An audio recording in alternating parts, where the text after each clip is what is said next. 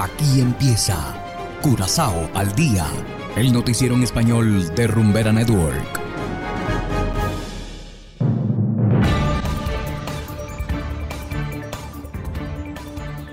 Muy buenas tardes, estimados oyentes de Rumbera Network 107.9 FM. Sean todos bienvenidos a esta emisión de Curazao al día. Igualmente saludamos a quienes nos escuchan en formato podcast a través de noticiascurazao.com. Hoy es lunes 6 de junio de 2022 y estos son los titulares. Pues prohíbe transporte de delfines sin permiso. Dos comisarios dimiten de RDK tras elección del licitador preferido. American Airlines volará dos veces al día a Curazao.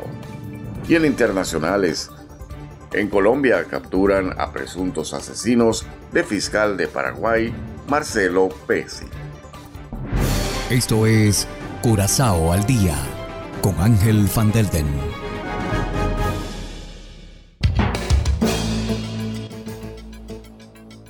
Empezamos con las noticias de interés local. El Sea Aquarium no podrá exportar delfines al acuario Faki en Jeddah hasta que se haya emitido un permiso de exportación válido y adecuado. Así lo dictaminó el juez el pasado viernes. La organización Animal Rights de los Países Bajos presentó un procedimiento de emergencia contra el Seaquarium por el transporte de los delfines llamados Serena, Machu, Mosa, Sami y Luna a Arabia Saudita.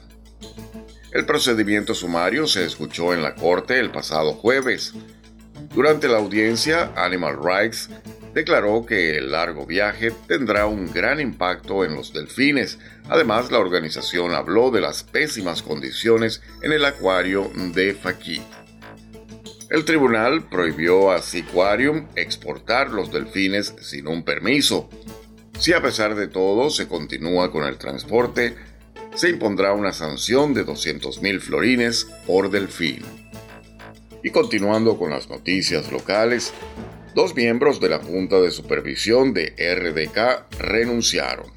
Fuentes cercanas indican que los dos comisarios son Elvis Wharton y Randolph Camelia, Ambos discretan con nombrar al grupo venezolano SOCAP, encabezado por el millonario Luis Justi, como el postor preferido para la toma de la refinería en Curazao. El año pasado, el gabinete Pisas instaló un comité de selección encargado de buscar un nuevo operador para la refinería. El Consejo de Ministros apoya la elección de este comité. Justi anteriormente dirigió PDVSA y ahora vive en Estados Unidos como un experto en petróleos y energía. Y continuamos con las noticias. American Airlines volará dos veces al día entre Curazao y Miami hasta fin de año. Así lo anunció la directora regional de la aerolínea, Christine Valls, en la inauguración oficial de Sandals el pasado viernes. Esta es una duplicación del número de vuelos en comparación con 2021. La aerolínea estadounidense quiere atraer a más turistas de los Estados Unidos y el resto del mundo a Curazao de esta manera. La cadena hotelera jamaiquina Sandals es un nombre familiar en los Estados Unidos. El hotel atiende a parejas generalmente adineradas. Y hacemos ahora una breve pausa y enseguida volvemos con más de Curazao al día. Sientes vives. Fai finta che sia un passo dalla luna e fidati se dico sei bella da paura. Compartes la música.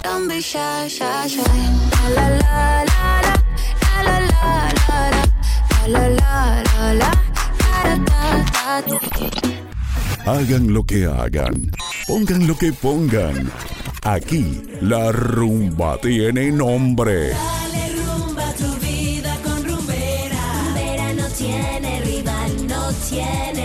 Rumbera Curazao, 100% Latino Mix.